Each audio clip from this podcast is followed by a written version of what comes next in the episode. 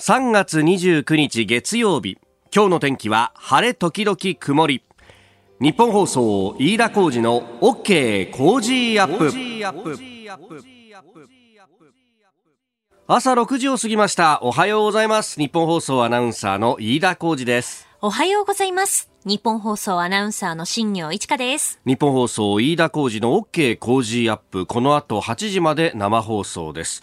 あのもうすでに都心は雨上がっておりますけれどもね、はい、えー、我々が出勤する時間帯あるいはもうちょっと前、うん、えー、未明あたりは結構嵐のようなね、ね、大荒れの天気になっていて雨風ともに激しいと、えー、いう感じでありました。ひょっとしたらねベランダの植木とかがちょっと今日は倒れちゃってるかもなんていうね、えー、朝迎えてらっしゃる方もいるかもしれませんがもう雨がやめばあとは気温がぐんぐんと上がるようで、はい、最高気温が24度です。東京都心は24度の予想になってまして、はい、まあ、昨日よりも5度ほど高いんですが、現在日本放送屋上の温度計13.7度を指しているので、ここから10度くらいいきなりぐーんと上がることになりますね。ちょっとね、着るものこれ考えないとなというところですけれどもね。初夏の陽気になっちゃいますからね、今日は。ねねもうだって半袖つうか七分だけつうか。そうです、私はもうそれぐらいの丈にしましたもん。ジャケット着てても今日は暑くなるかもなと。そうですね。ねちょっと着るものを脱ぎ着して調整していければと思います。まあ、暑くなってきたといえばですね、やっぱりこのプロ野球、えー、26日にね、えー、開幕を迎えて、はい、えー、えー、ショーアップナイターもここからスタートということで、江、うん、本さんと煙山アナウンサーのね、えーえー、ジャイアンツもやっぱりなという感じの強さを見せながら開幕戦取ってましたけども、いやー、我がタイガースもですね、ありがたいことに、あの、メールもたくさんいただいておりまして、えー、こちら、あ野球好きさん、千葉勝浦から井田さん最高の週末になりましたね。阪神打線好調外国人2人が打つし佐藤もホームラン出ましたね、えー、新人の佐藤輝明選手ですね、えー、去年と違って最高のスタートをニコニコしている飯田さんの顔が想像できます。いやそんなことありませんよ。もうもうね引き締まった顔で。えー、えー、それから獅子座の B 型さんは宇都宮から。阪神3連勝で首位発進マジック140ですか。サンズが絶好調ですねえー、デイリースポーツの一面トップがですね、はい、えー、虎が笑顔で、えー、涙を流している嬉し嬉し嬉し涙というところなんですが、えー、その鉢巻きに M140 と書いてありまして、はい、えー、この3連戦あのヤクルト相手に大変恐縮ですが、3連勝させていただきました。いや、なんかもう、優勝したぐらいの勢いですもんね、一面が。いや、一面がね、もうね、いや、これ私、あの、ありがたいことにですね、この開幕の試合、3月26日の神宮球場のヤクルト阪神戦、あの、ちょっと見に行かせていただきましてですね。えー、いやもう第一打席で、えー、この佐藤選手のところで、ね、いきなり犠牲フライで、プロ初打点というね。すごいですよね。なんちゅう新人がやってきたんだと。しかもそれもですね、なんかもう反対方向に糸を引くようなですね、もう打球がライナーで飛んでいって、で、えー、犠牲フライになったというですね、これが抜けたらもう大変なことになってたというところなんですが、いや、でもまあ、あの、先発が藤浪投手でしてね、まあこれがあの、いつも通りの藤浪投手という感じで、1回は素晴らしい抑え方をしたんですが、えー、2回以降はですね、フォアボールの山を築くっていうですね、しかもあの、まあ、エラーも2つではあったんですけれども、結構内野に飛んだ球で、結果ヒットだったけれども、エラーくせえな、これみたいなのも多くてですね、あの、周り、三塁側に入ったんで、阪神ファンもなん結構いたんですけども、みんなで、あ、劇場や、また劇場が始まったって言って、でも大丈夫。藤波は自分で劇場を作って自分で幕引くからみたいなね、えなんとか3点に抑えられたんで、うんうん、え最後、サンズ選手のホームランで勝ち越すことができたと。いやー、でもヒヤヒヤでしたけどね。いや、でも、あの、結構、まあ、まだまだこの時期、ナイターは冷えるなっていう感じでね、外だと、はい、子供連れてたんですけど、あの、油断してったら結構子供がガタガタ震え出してですね、で、そうしたら、あのー、心温かい阪神ファンのお母さんがですね、あのー、毛布持って、あの、席まで来てくれて、これ、うちの車の中にあったやつだからよかったらかけてって言ってですね、えー、かけさせてくれて、いや、やっぱりね、これ、あの、まあ、阪神はうんぬんっていうも野球ファンの温かさみたいなものをものすごく感じたところがあって、で、やっぱりみんなね、コロナの中でも一生懸命工夫をして応援するわけですよ。阪神もですね、いくつかチャンスがあったんですけど、はい、得点圏にランナーがは進むと、あの、歌は歌えないんですよ、もちろん。で、ね、ビジターだから、あの、応援歌とかも流れないんですよ。ええ、流れないんだけど、みんな、あの、同じペースで、メガホンを叩き出すんだよ。これみんなの頭の中にはチャンステーマが間違いなく流れてるの。で、みんなで、で、あの、後ろの方のね、阪神ファンのお兄ちゃんたちも、こう、ちっちゃな声でチャンステーマを細々と口ずさんでるのよ。チャンスだ、振り抜け、かっ飛ばせって。で、それに合わせて、みんな同じペースで、このメガホンを叩くっていうですね。だから、あ、心は一つなんだなみたいな、ちょっとこうグッとくる瞬間みたいな、ね、その一体感いいですね。そうそうそうそうそう。だ各球団に、まあやっぱりこう耳馴染みのあるチャンステーマとかね、うん、あるいはあの、ロックおろしとか、模様ドラゴンズとか、闘魂コメントとかあるじゃないですか。だから、あの、多分心の中でね、みんな歌ってんだよね。あ、野球ってすげえ文化だなと思って、あの、ショーアップナイター今年55周年ですね、はい。やっぱり今年そうやって鳴り物聞こえないから、逆にスタンドのこうね、いろんな音とかがこう聞こえてくると思うんですけど、あなたの耳でもですね、あなたの好きなチームのチャンステーマが必ず流れてきますんで、音で聞こえるのは、メガホンだけかもしれませんが、そこには必ずメロディーがあるというね、ええー、音で楽しむプロ野球、今年も頑張っていきましょう。あなたの声を届けますリスナーズオピニオン。この OK 工事アップ季節の変わり目でね、初めて番組を聞いたぞという方もいらっしゃるかもしれません。えー、よろしければ今後ともごひいきにお願いいたします。よろしくお願いします。えー、この OK 工事アップはリスナーのあなた、コメンテーター、私、飯田新業アナウンサー、番組スタッフみんなで作り上げるニュース番組です。えー、冒頭のお話の通り、阪神タイガースのファンを関東で細々とやっているという人間でございます。はい、えー、そして、新業アナウンサーは先日特撮にねちょこっとだけ出たっていう、ね、はい。機械戦隊全開ジャーに少しお邪魔させていただきまして、えー、秋田県の出身で特撮が大好きな アナウンサーです。ずっと特撮好きってラジオで言ってたら声がかかったっていう、ね、夢が叶いました。私電車好きでずっと言ってるんですけれども、電車の運転手やってみませんかっていうようなことはね、言ったこともないんですよ、ね、運転手はなかなかハードル高いかもしれないですけど、でも両国の駅で、ね、駅のアナウンスされてるじゃないですか。駅のアナウンスそういえばやらせてもらいましたね。ね次は車掌をやってみたいなね、さあ、えー、ぜひ番組へのご意見、感想などもお寄せください。今朝のコメンテーターは元内閣官房副長官補で、現在は同志社大学特別客員教授もなさっています。金原信勝さんです、えー、深めていくニュースですけれどもまずですね6時半過ぎから、えー、金原さんご登場いただきます。で、えー、土地の規制についての法案と重要な土地規制法案の、えー、閣議決定についてそれからミャンマーの情勢中国とイランの包括協力協定、えー、さらにコロナ第4波そしてスエズ運河、えー、座礁の余波というところ、えー、さらには、えー、この東アジアをめぐる安全保障環境、えー、北朝鮮のミサイル発射なども先週ありました。このあたりも聞いていきたいと思います。今週は番組オリジナルマスキングテープを毎日3人の方にプレゼントします。ポッドキャスト YouTube でお聞きの方も番組のホームページのプレゼント応募フォームから住所やお名前電話番号を登録してご応募できます。いただいたオピニオンこの後ご紹介します。本音のオピニオンをお待ちしていますここが気になるのコーナーです、えー、長官各紙スタジオに入ってまいりました。まあ週末が明けてというところで一面はバラバラという感じですね、えー、読売新聞レアメタル再利用拠点国内に整備事業化後押しという。まあレアメタルまあ基本的にねあの中国からの輸入が非常に多いわけですけれどもまあそれだけじゃなくて国内でまあいろんなものをリサイクルしながらっていうねレアメタルもこれここから取り出していこうというようなリサイクル拠点を作るという話えー、朝日新聞は共生の SDGs というですね、えー、特集の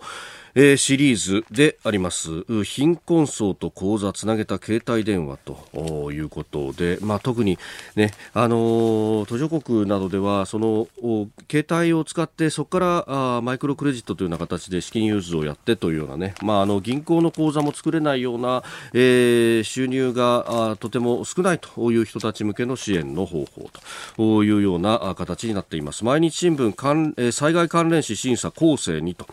えー、いうことで、えー、関連死の審査を行ったその議事録を5の自治体で永年保存を決めたというようなこと、まあ、これは毎日新聞が独自に調査したもののようです、えー、それからあ産経新聞は人権外交は限界制裁しない日本と、えー、ウイグルの方々への弾圧に法育の規定がなくて懸念のみを表明するしかないというようなあたりを少し批判的に書いております。えー、さて、えー、そんな中ですね、あのーパラパラっとめくって政治の面などに行くと昨日ですねあの NHK の日曜討論の中で、えー、立憲民主党の安住国対委員長が出てらっしゃいましたけれども、えー、今国会6月16日会期末ですけれどもその中で、えー、不信任決議案を提出する可能性について、えー、内閣不信任決議案ですね、えー、長期自民党政権に対する我々の考え方を伝える重要な方法は内閣不信任案がその一つだ準備したいと述べたと、まあ、野党が不信任案を出すというのはもうね、えー、国会の特に終盤になってくるとかなり年中行事のようになってますけれども一方で今年は選挙というものが、えー、かなり意識されております、えー、衆議院議員の任期満了は、えー、今年の10月21日となってますので、えー、ここまでにどっかで解散をするかじゃなかったら任期満了選挙になっちゃうぞとえいうことになっております。でさらに、えー、自民党総裁の任期というものも、まあ、9月ぐらいということになってますんで、えー、このあたりでじゃあ選挙を先に打つのかあるいは、えー、先に総裁選選をやってから選挙となるのかというあたりも含めていろんなことがね、出ております。まあ、あの、こう、永田町周りには怪文書と呼ばれるようなですね、えー、文書が回ったりとかして、えー、これが何もですね、この、あの、人を傷つけるようなおどろおどろしいもんじゃなくて、この怪文書っていうのが、えー、今申し上げたですね、日程をもうちょっと細かく書いているというやつで、で、えー、まあ、あの、総裁の任期がここですと。で、その後、衆議院の議員の任期がここですと。で、えー、法律を駆使するすると、例えば、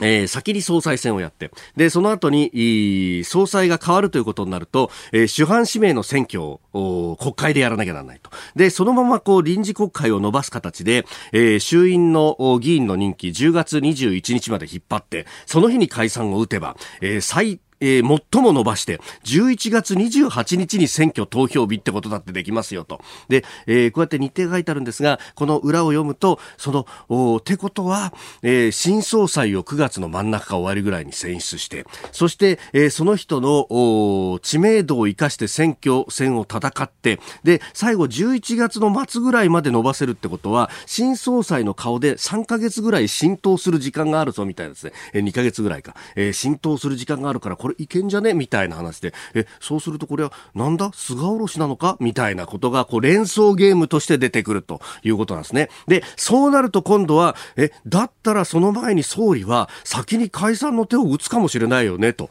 えー、それこそ緊急事態宣言明けて、えー、アメリカに行って戻ってきたタイミングで選挙打っちゃうんじゃない？みたいな話はですね、えー、出てきてるんですが、もう一つ、あの、くすぶり続けているのが、えー、7月に予定されている、えー、東京都議会選挙とのダブル選があるんじゃないかなんて話もあってこれ先週というかですね26日金曜日に、えー、東京の自民党の都連と、えー、公明党の東京都本部がですね記者会見を開きましてこの7月の都議選で選挙協力を行うことで合意したと発表したと。これもだからいろんな妄想が膨らんじゃうわけですね。というのは都議選前回公明党は都民ファーストと選挙協力を一部やったわけですよ。で、今回もそれやるんじゃないかとも言われてましたけれども、ここは自民党ときちっとやるよということになったと。これ、もし、あの、都民ファーストとやってるところで解散打たれちゃったりすると、じゃあ、衆院選は自民党と協力しながら、都議選の方は都民ファーストと協力みたいな、ねじれちゃったらまずいじゃんっていうことが思われていたんですが、ええー、ここのところで、えー、正常化は図られたというところなんですが公明党にとってはこの都議選というのは国政と並ぶかそれ以上に重要な選挙でここ一本で集中したいんだよっていうのは当然あるわけで。えー、そこにかぶせてくるってなるといろんなまたハレーションが起こるかもしれないとまあ動きますね4月えというようなニュースでありましたさあ、今週からですね、コメンテーターの方々にこの時間からご登場いただきます。えー、今朝のコメンテーターは、元内閣官房副長官補で、えー、同志社大学特別客員教授の金原信勝さんです。金原さん、おはようございます。おはようございます。朝早からありがとうございます。ますえー、簡単でありますが、金原さんのプロフィールご紹介させていただきます。えー、外務省の国際法局長を経て、2012年、えー、内閣官房副長官補に就任されました。そして、2014年からは、新しく作られた国家安全保障局、えー、この次長を兼務され2019年に退官されております、えー、去年5月に新潮新書から、えー、歴史の教訓失敗の本質と国家戦略とえー、いう本を、えー、出されました、え非常にこれは、えー、面白いというかこれねあの高校生とか若い人たちにこの歴史の流れっていうもので読んでいただきたいなという、非常に思う本でもあります。そしてまあ、金谷さん、ある意味、この安全保障、日本の中のどう守るというところの最前線にいらっしゃった方がありますので、えー、伺いたいのは、先週金曜に政府が重要な土地の規制法案、閣議決定したということで、まあ、自衛隊の駐屯地だったりとか、まあ、司令部機能のあるところなどの周りの土地の売買の一部規制と、この法律っていうのはどういうこうメリットというか、ありますか？あの防衛施設とかですね、はい、まあ、海上保安庁とかもそうなんですけれども、えー、軍隊っていうのはあの外国よその国の軍隊の動きをもう150%監視するのは当たり前なんですよね。150%、えー、私たち自由主義国家なので、まあ、はい、敵はやり放題でですね、こちらなかなかできない、初めからハンディがあるんですけど、はい、その基地の周りに誰がいるかとかですね、えー、あの知っとかなくちゃいけないんですけれども。まあ、実行は分からないんですけど、100ヘクタールとか言われると分かるわけですよね。えーえー、誰が持ってんだ壁壁作られて中で何してるか分からないとかされちゃうと、はい平時はやっぱり電波防止とか監視なんですよね、まあ、有事破壊工作の拠点になるので、で普通みんなそういうところはこう占めるわけですよ。はい、で日本はですね残念ながらまずまず誰が持ってるかわからない。わからない。登記簿がですね行かないと、行って紙見ないとわからないんですよ。見てもですね国籍,、国籍が書いてない。国籍書いてない。ないし、登記簿って義務じゃないので、みんな登記しない人いっぱいいるんですよね。なんか明治時代の名前がまだ残ってるとかですよね。で、行ってもわからないっていう問題があって、で、あの、これ何人なの？と言って役場行ってもですね、あの、親戚じゃないと見せてくれないですよね。誰人じゃないと。なるほど。だから、わからないわけです、政府は全然。政府機関であっても調査すらできない。それはちゃんと民主主義国家なので、権限がないとダメなんですよ。なるほど。それで、あの、今度はそういうちゃんと権限を持たして、ちゃんと調べろと、はい、調べる人を作るっていうのが大きくて、縦割り排除。で、ちゃんとちゃんと情報を集めて見れるようにして、今、縦割りで見れないんですよ。なるほど。見て全部見てる人っていないんです、ええええ、見れるようにして、ちゃんと調べるようにするっていうのがあって、はい、あと特別大事なところはもう事後事前に報告してくださいということをやって見るようになるんですね、はい、でこれがすごく大事なことででな何が対象これあのよく言われる外国人がけしからんという話じゃないんですよ、うんうん、上位法じゃありませんからね。上位やってるわけじゃないので。あなるほど。その外国の諜報員とか、はい、それからまあテロリストそれからまあ詐欺師とかですね、ええこれ悪い人が何してるかか、まあ、今わからないわけですよ。なるほどそうそれをやらせないっていうのがもう最大のポイントで、でこれはあのちゃんと政府が見ますからねって言うと、はい、まあ、ナフタリンと一緒でこれ置いとくとですね、はい、悪い人寄ってこなくなるんですよね。あなるほど、なるほど、これ、買った人をこう処罰するとかなんとかっていうよりは、あの事前にやらせなくするっていうところにこの法律の主眼があるんですね。日本人で売りたい人いっぱいいるし、はい、であのいい外人さんたくさんいるわけですよ。でいい人たちの商売は絶対邪魔しないというのは民主主義国家ですから、はい、そたちはそことか守らなくちゃいけないので悪い人をどうやって跳ねつけるかって話なんですよね。なるほどこれね、その重点施設の周りと言いながら、こう市街地はだめ、あの適用範囲にならないとかっていうのが、その気なんじゃないかみたいな話もこう批判として出ましたけど、そうじゃなくって、全部調べるは調べるよと。そうなんですよ。調べるのは調べるんですけれども、あと、あとまあ、あの例えば、あの自衛隊の基地の周りで、はい、地方議会で問題になってるとこあるわけ、宮古島とかね、横にでかい土地と、と突然中国人が入ってきて、自衛隊の基地の横に、な、んななって話になるんですけれども、例えばあの防衛省って一概でしょ、一、ね、等地ですよね、都心の、その一等地で60平米のちっちゃいマンション買ってですよ、全部届けてこいとか、何年おきに紙出すとか言われて、どうしてですかって話になるじゃないですか、そこはやっぱりバランスがいるんだと思います。なるほど、はいえー、ここが気になるプラスでした。さあ、今朝のコメンテーターは、元内閣官房副長官補、同志社大学特別客員教授、金原信勝さんです。引き続きよろしくお願いします。よろしくお願いします。えー、まず一つ速報が入ってきました。第11管区海上保安本部によりますと、えー、今日午前4時5分頃から沖縄県尖閣諸島周辺の領海に、えー、中国海警局の船2隻が相次いで侵入したとのことです。航行していた日本の漁船2隻に接近しようとする動きを見せ、海上保安庁が安全確保に当たったということであります。いや金原さん、ここもう尖閣に関してっていうのはずっと来続けているというね中国はあの尖閣だけじゃなくてもう中印国境とか南シナ海でやりまくってるんですよ。日本だけが押し返してるんですよ。あとみんなやられてやられてない泣き寝入りですからね。から海上保安庁に頑張ってもらうしかないんですけれども、はい、海上保安庁予算があの NHK とか東京消防庁より少ないんですよ。もちろんね、これはね日本政府の責任なんですけれども、はい、もっとちょっと本格的にどんどん増強していかないと力負けするんですよ、もうね。うこのね、国交省の外局で予算をどうするっていうのが、なかなか、安倍総理の時に必ず増やし始めたんですけれども、はい、まあ、それもともとが小さいので、えー、中国、今、ね、130隻なんですよね、船がね。あうちがの、うん、うちが今、50だったのを60、今、こうやって70に近づけようとしてる半分以下なんですよ。でから軍艦を白く塗って出してきたりするからね、そうですよね。一番大きいのは1万トンあるんですよ、イージス艦みたいなの持ってるんですよね。なるほど。困ってます。はいえー、お知らせを挟んで7時になるところです。ここでポッドキャスト YouTube でお聞きのあなたにお知らせです。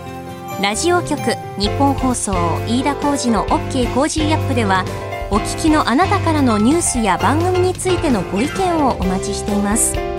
コロナ禍で感じていること困っていること最近考えていることぜひメールツイッターでお寄せください。番組で紹介させていただきます。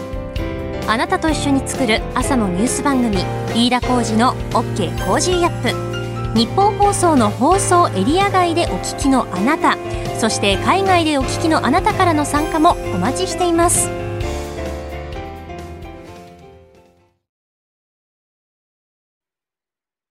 えー、ではまずはこちらのニュースからです。ミャンマーで1日114人殺害茂木外務大臣強く非難。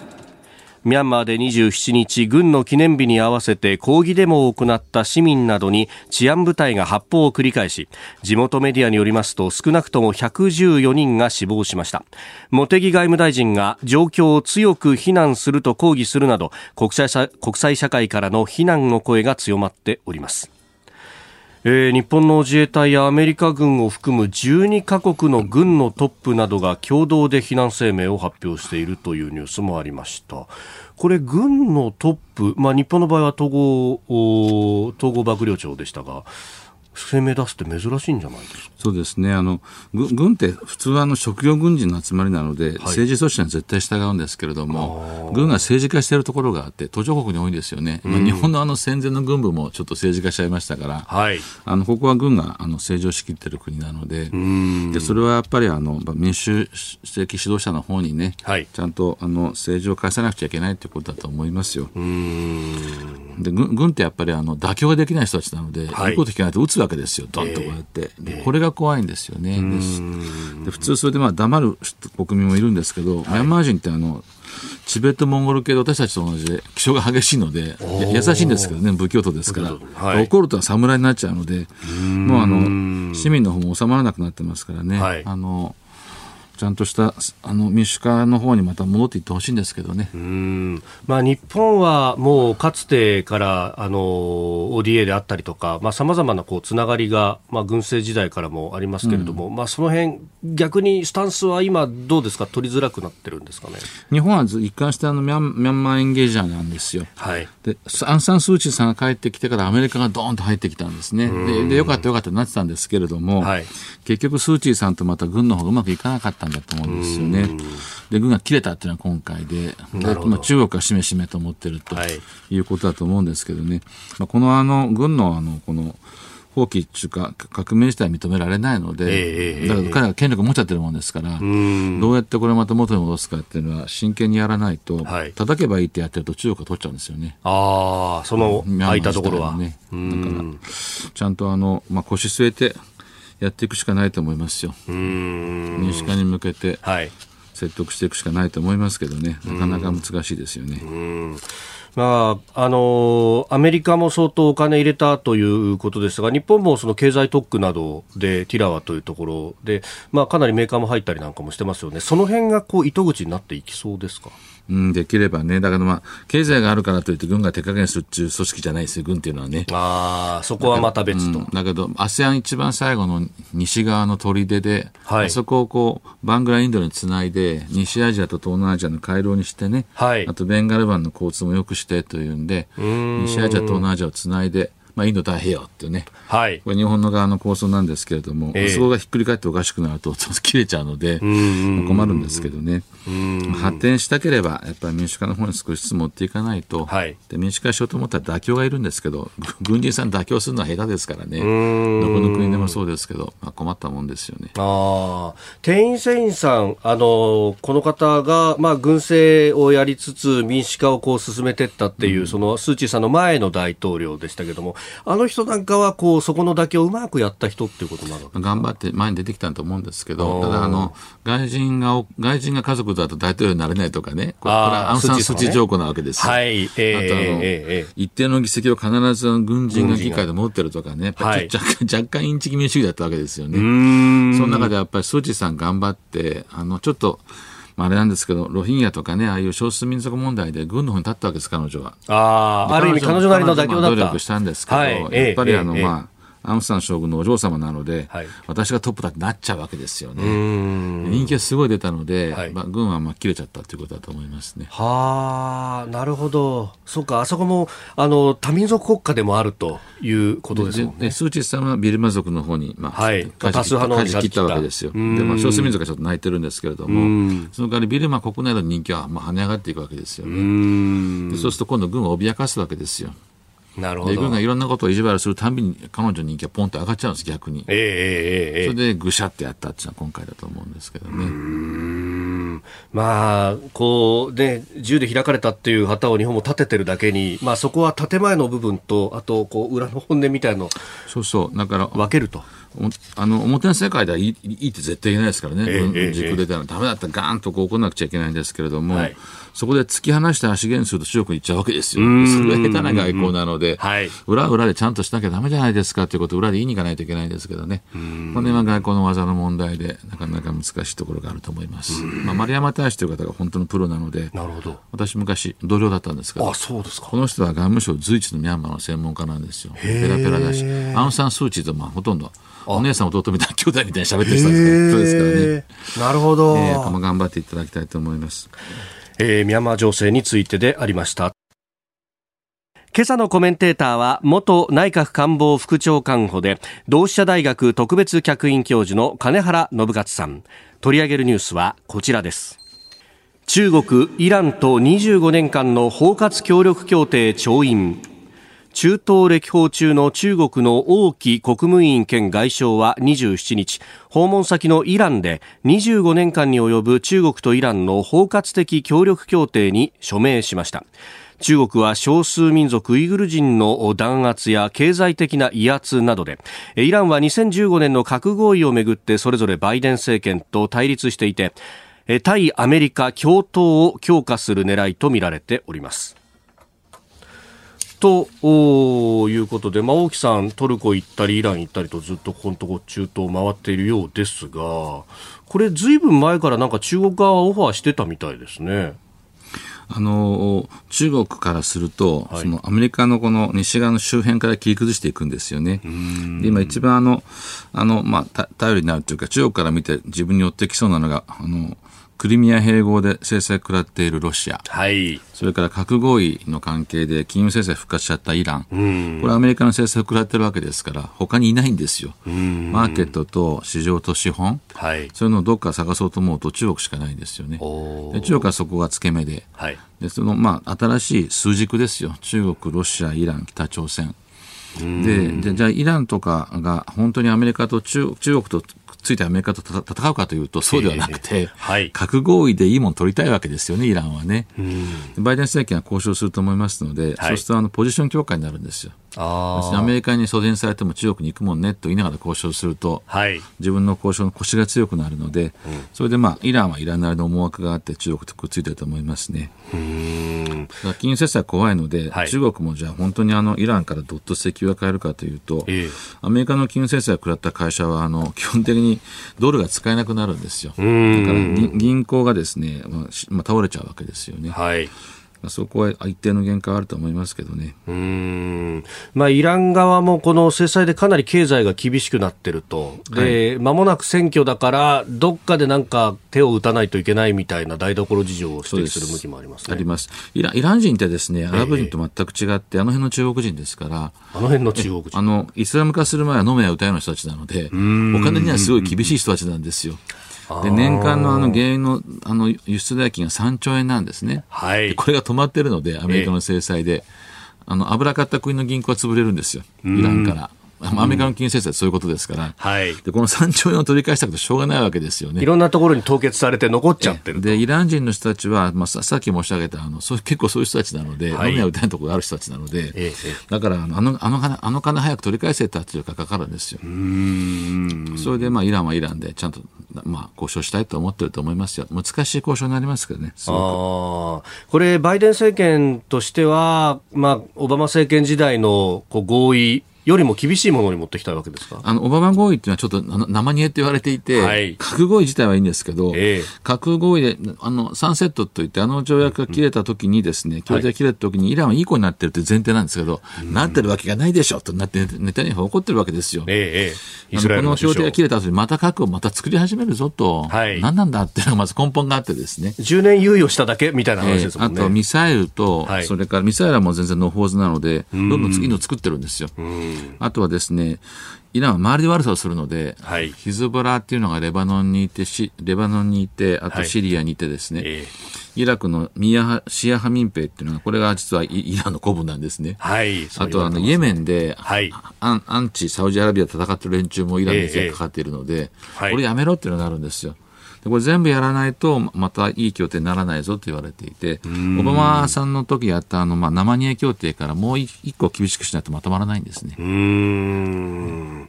で一方のこの中国の方なんですけれども、そうやってこう、まあ、ある意味こう、内陸国みたいなところでこう固まっていくっていう、まあ、あのもう新冷戦なんて言葉も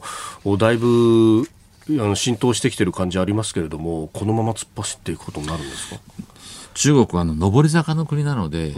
拡張型主義が出るんですよ、あれ、動物的なもんで、ですね、やっぱこう強い国ってこう広がろうとするんですね、どうしても。で、周りをじわじわじわじわっとこう広がってるっていう感じですね、止まらないと思いますよ。自分たちの当然の権利だと思ってるんですよね、まだ、まあ、上り坂の国ですから、勢力圏広げるんだと本気で思ってますよ、最近ね。でも、上り坂の先にはこう当然ながら既存の大国が控えてるわけですよね。そうそう。で、その大国が1回、2回大戦争してるので、もうやめようねっていうことになって、まあ、グローバリゼーション、自主社会になってるんですけど、はい、中国まだ頭の中19世紀なんですよ。富国強兵。俺が一番。で、その後どうすんのって考えたことがありませんって、まだこの段階ですからね。ちょっと昔のあの、昭和の子、昭和の前期のうちに似ていて、とにかく一番になって、見返してやるんだみたいなところしかないですよね。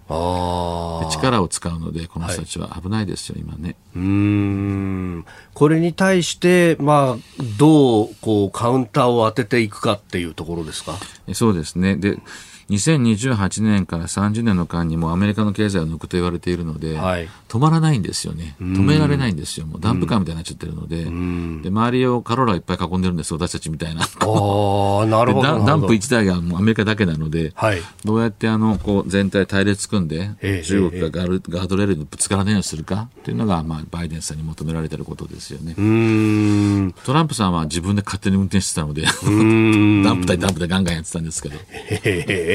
でそれをこう今度はじゃあバイデンさんあるいはその アメリカの力っていうものが今はまだある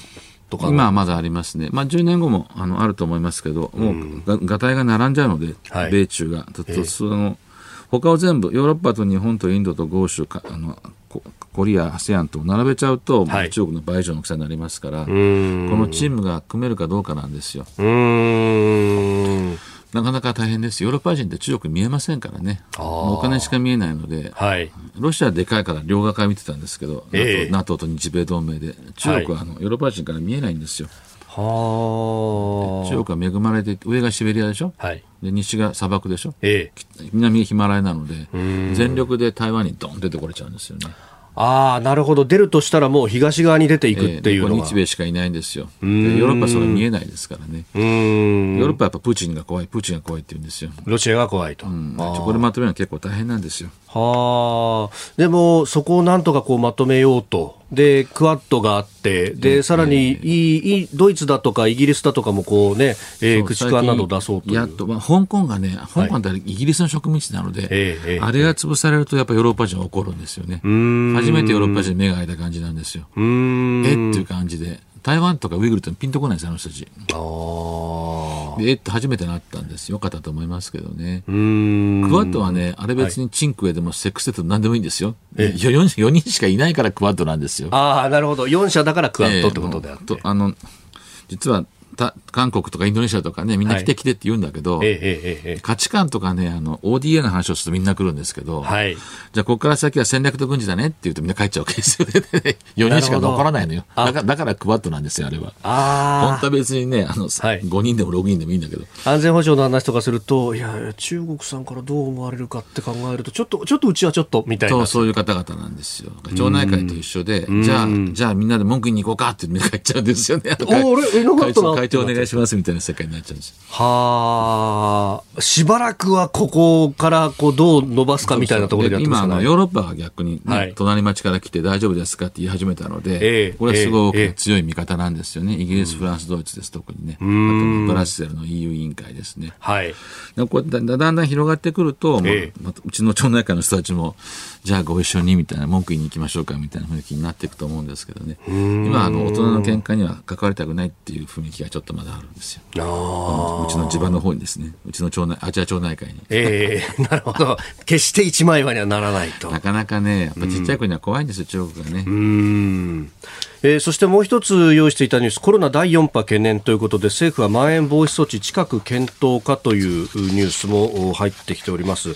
まあ、あのー、感染者が増えてくるとというところでもありますけれども、まあ、これね、安全保障の面で考えても、これ、きちっと対策はしとかないといけないってことですかね。いや、もうコロナは早く終わらせないと、はい、あのな何もできないですからね、政府のエネルギー、これでも8割ぐらい多分食われてると思いますよ。うちはあのななぜかあの東洋人のあの出社って少ないんですよね、えー、まで1万いってないでしょ、アメリカも50万ですからね。だこれ急急変するとその,、ま、その夜に死んじゃうので、はい、やっぱりあの抑えておかないといけないですよね。締めすぎると経済が死んじゃうので、はい、ぎゅっと締めてゆっくり開けてぎゅっと締めてゆっくり開けて。ででワクチンで解決っていうのがこれが見えてるシナリオなんですけども、なかなかこのストップゴーのね、はい、あのタイミングが難しくて、下手するとまたバッと広がっちゃいますからね。締めすぎると痛痛みますからね、経済がね。ワクチンというところがやっぱり。ワクチンですね。でもあのスピードでこんだけあの早くワクチンを打つなんて世界的にやったことがないので、はい、まあ、その割には今のところ、まあ、アナフィラキシーとか怖いですからね。えー、はいえー、この時間金原信勝さんとお送りしてまいりました。おはようニュースネットワークでした。続いて教えてニュースキーワードです。スエズ運河座礁の余波。アジアとヨーロッパを結ぶ海上交通の要衝エジプトのスエズ運河で大型のコンテナ船が座礁し運河が通れなくなっている問題で世界の海上貿易の10%以上を占める航路が遮断されている状態が続いております。現地管理当局は船を安定させるため船底船底に入れているバラバラスト水を抜くなどして船を動きやすくしていて現地時間28日満潮時に離礁を試みることにしております。まあ、バラスト抜いて船軽くしてちょっと浮かせてで水がいっぱいになったこの満潮の時になんとか動かせるかということを試みるようですがこの影響というのは経済あるいは地政学的にも影響はありますか？いや大きいですよ、ここはあの、ここは通らないとアフリカの希望法周りになっちゃうんですけどね。はい日本もそうですけど、あの人は飛行機で動きますけど、もう物は全部船で動くんですよ。ええで、そのも物ってあの船、船って大体、まあ、一隻あたり用船料で8、3000万ぐらい取るんですよね。だからあの、航路が短くて早く行けるのが一番いいんですよ、海運っていうのは。えこれからのアフリカから回れって言われると、はい、もう全部それは価格とかに跳ね返ってくるわけですよね。大変だと思いますよ。エジプトはお金が入ってこないので、エジプトも大変ですし、え結構あの、国際経済っていろんなところにあの急所があって、そのツボを抑えられると結構止まっちゃうんですよね。ヨーロッパ経済が大きいですから、ヨーロッパ経済と、まあ、アジアと結ぶところは絶対あそこを通るので、えー、でヨーロッパとアジアの間の動脈がキュッとこう止まっちゃった感じなんですよ。でこれは大変なことですよね。まあ、日米とかアメリカ航路は大丈夫なんですけどね。太平洋の方は。えー、うんえー、ホルムズとスウェーズは怖いんですよ、やっぱり。ヨーロッパとの間がこう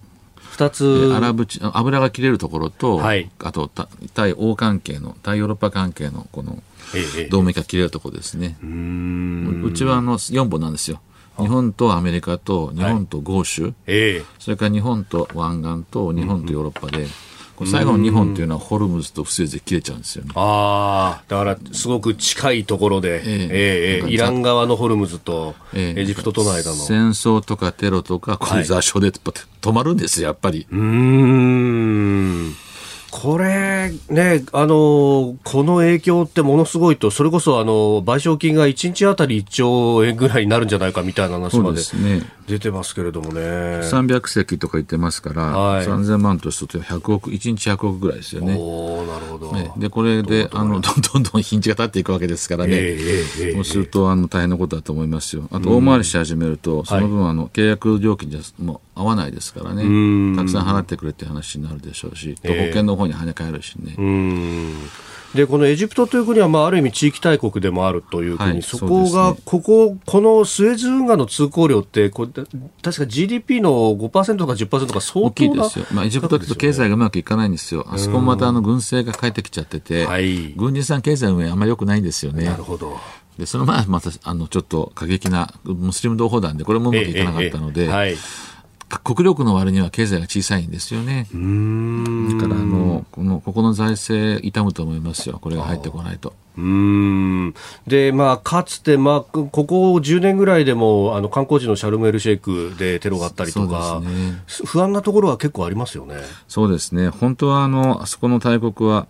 あのトルコとエジプトとイランなんですけどね。ああ、なるほど、うん、アラビア半島の、まあ、三角形で囲むような形だけど、エジプトの調子が悪いんで、はい、あのサウジアラビアが大きな顔してるわけですよ。お金お金がありますからね。オイルマネーが。そうですね。うん。でそのサウジとこうイランは角突き合わせてるしで、ね、トルコとの間もこうサウジとトルコってそのあの記者殺害の云々とかもあってちょっと微妙ですかね？トルコはですね、あの辺実は全部トルコ領だったんですよね。オスマントルコ領だったので、はい、昔の歌詞みたいに見えるんですよ。なるほど。最近お金が回ってますけど。ええええでもともと俺が一番偉かったんだって気持ちが出るんですよトルコ人は。うん。ある意味の上から目線みたいなみんなカチンときちゃうんですよね。はあエルドアンさんは、西側向いたんですけど、西側向いたんですけど、あの、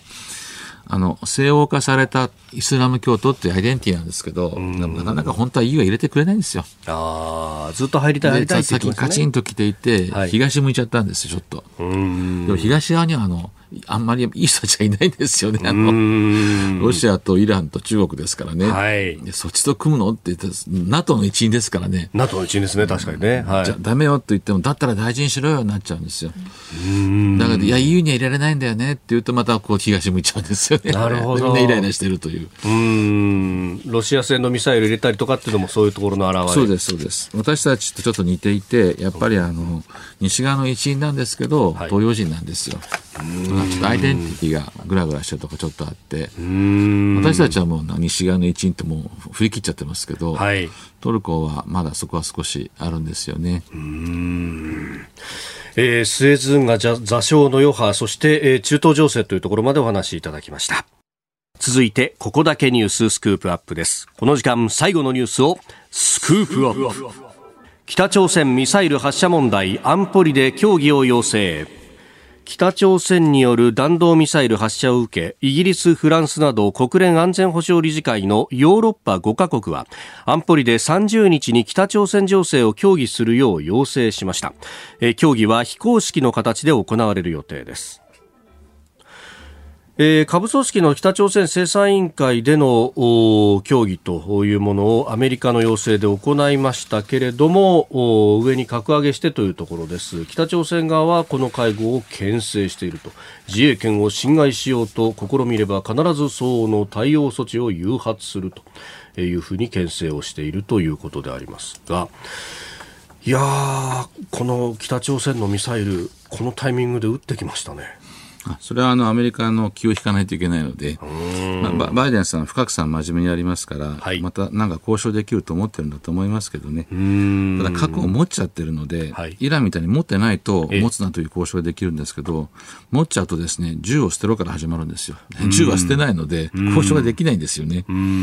でそうすると、北の方からすると、もうコロナと、それからあと台風とかで、経済もボロボロですから、少なくとも韓国から何か欲しいし、はい、そうすると親分のアメリカにイエスと言ってもらう必要があるわけですよね。早くこうアメリカと話をしたいんですけど、あの持っていくものがないので、お土産がないので悪さ、はい、悪さするしかないんですよ。でミサイルをこう撃ってみせるということだと思いますね。ただあの、この北のミサイルも最近、はい、ロシアのミサイルによく似てるんです。よ。イスカンダルっていうんですけど、はい、イスカンダルってあのロシア語のアレクサンダーって意味なんですけどね、すごい複雑な飛び方をしてすごい速いので、はい、まあ、日本のミサイル防衛歯が立たないんですよね。まあ、今短いんですですけど、短距離なんですけど、でこれを撃ってみせたわけですよ。虎の子のミサイルを撃ってアメリカの気を引いたということだと思いますけどね。でアメリカはまたあのトランプさんの時にあの P5 とかあのヨーロッパの首脳との関係をボロボロにしているのではい、で国連中心にしてもう一回制裁かけるというところに、まあ、その団体戦に持ち込もうということで、まあ、国連にもう一遍こうすみませんでしたと言ってですね、はい、国連取りまとめに入っているということだと思いますけどね。うん。これ日本としてはその飛び方の複雑なミサイルでミサイル防衛システムがなかなか難しいとかって考えると、こうどう守るっていう根本の部分から変えなきゃいけないってことはい、それは安倍総理が言われたら正しくて、はい、安倍総理はあの、まあ、もうなんていうか、韓国も台湾もみんな持ってるんですよ、北朝鮮もいいミサイルを、弾道ミサイル、巡航ミサイル、それはもう今当たり前なんですね、みんな鉄砲持ってるので、はい今の日本の姿はですね、あの憲法憲法の、剣道のランドリーみんなでわーっと打ち合う。はい。一人だけ真剣白羽りってやってる感じなんですよ。市内も持たずに、えー、で、お前大丈夫かってみんなが言ってるんですけど、アメリカ大丈夫かって言ってるんですけど、えー、あの真剣白羽りなんですよ、あのミサイル防衛って。で、高いんですよ。うん北の多分ミサイルで一発数百万数千万なんですよね。はい、うちの、うちのだ、うちのあの迎撃ミサイルで一発30億円ですよ。で、アメリカのトマホークでいったって一発2億円なわけですよ。もう絶対全部止まらないんですよ。うそうすると、いや、撃ったら撃ち返すぞと。はい。抑止力の話なんですよ、ね、えー、個別自衛権の話なんですよ、うん、撃ったら撃ち返すぞって言わないと止まらないじゃないかと。真剣白旗でさっこいって無責任じゃないかと、えー、いうことを安倍総理がおっしゃったんですよね。で私はそれ非常に正しいと思いますよ、はい、コスパも悪いし、全部止まらないし、えー、あとみんな持ってるし、韓国だ台湾だって、はい、北朝鮮だけじゃなくて、あと撃ったら撃ち返す。ね、私あの、おお出迎えいたしますよということを言えって言ってるわけですよね。だだったら、それだったらちょっとあの、ちょっと刀持ち替えないと、長い方に。えー、えー、今500以下ですからね、全部。そうですよ、ね、空自があの離島防衛用に1000キロも認めてもらったんですやっと。でもあれを打ち込んでいるのは自分の島ですからね。ああ の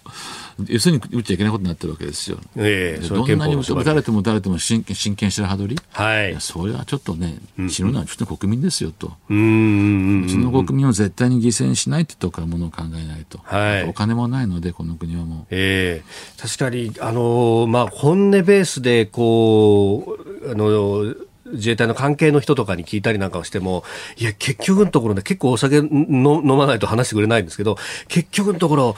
専守防衛っていうのはな、本土決戦なんだぞ、分かってるのか？っていうふうに。専守防衛をね、どうやってやるかっていうね、イメージアップした人あんまりいないんですよ。結局ね、自衛隊全城相続で、竹も盾みたいな議論する人が多いわけですよ。そう、とんでもない間違いで、えー、専守防衛っていうのは国民を一人も殺させないということですからね。えーえー、遠くで戦う方が特に決まってるわけですよ。来れば近くに来れば来るほど、犠牲が増えるわけだから。はい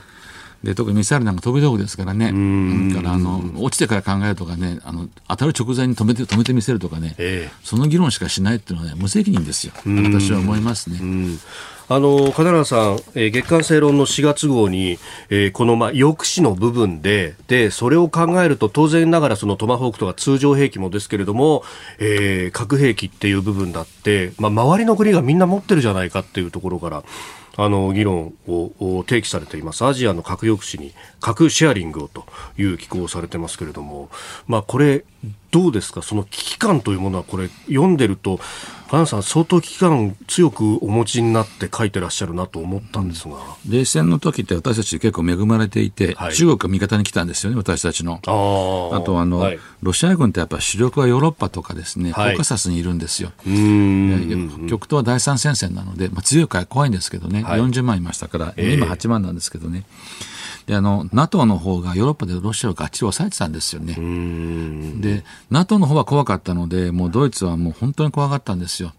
イギリス、フランスは核を持っていて、はい、で、アメリカも持ってるので、やられるのは自分だけなんですよね。ああ、核を持ってるソ連は、核を持っていないドイツを標的にする核を持ってる国は絶対撃ち込みませんから、撃ち返されるから。あ核を持ってない国しか撃たないんですよ。でドイツはそれが死ぬほど怖くて、はい、アメリカは大丈夫って言うけど、ドイツにアメリカは全く信用しなかったんですよね。あ同じように、日本と同じように核の傘があるから大丈夫だよって。それはドイツには全く破れ傘いかにしろって言ってたわけですよ。なるほど。それで、自分のところにも傘持ってこいと言って、で、NATO で管理する NATO 核っていうのを作ったんです。これが NATO 核のシェアリングってやつなんですけど、はい、中身よくわからないんですよ。教えてくれないからわかんないんですけど、